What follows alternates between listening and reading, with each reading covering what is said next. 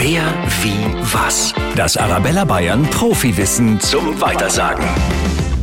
Bayern und Bier, das passt. Kein Wunder also, dass es in Bayern ganze 656 Brauereien gibt. Fast jede zweite deutsche liegt nämlich im Freistaat. Die meisten davon in Oberfranken, ein Viertel in Oberbayern und immerhin noch 11 Prozent in Schwaben. Außerdem haben wir die größte Auswahl mit weit mehr als 4000 unterschiedlichen Bieren.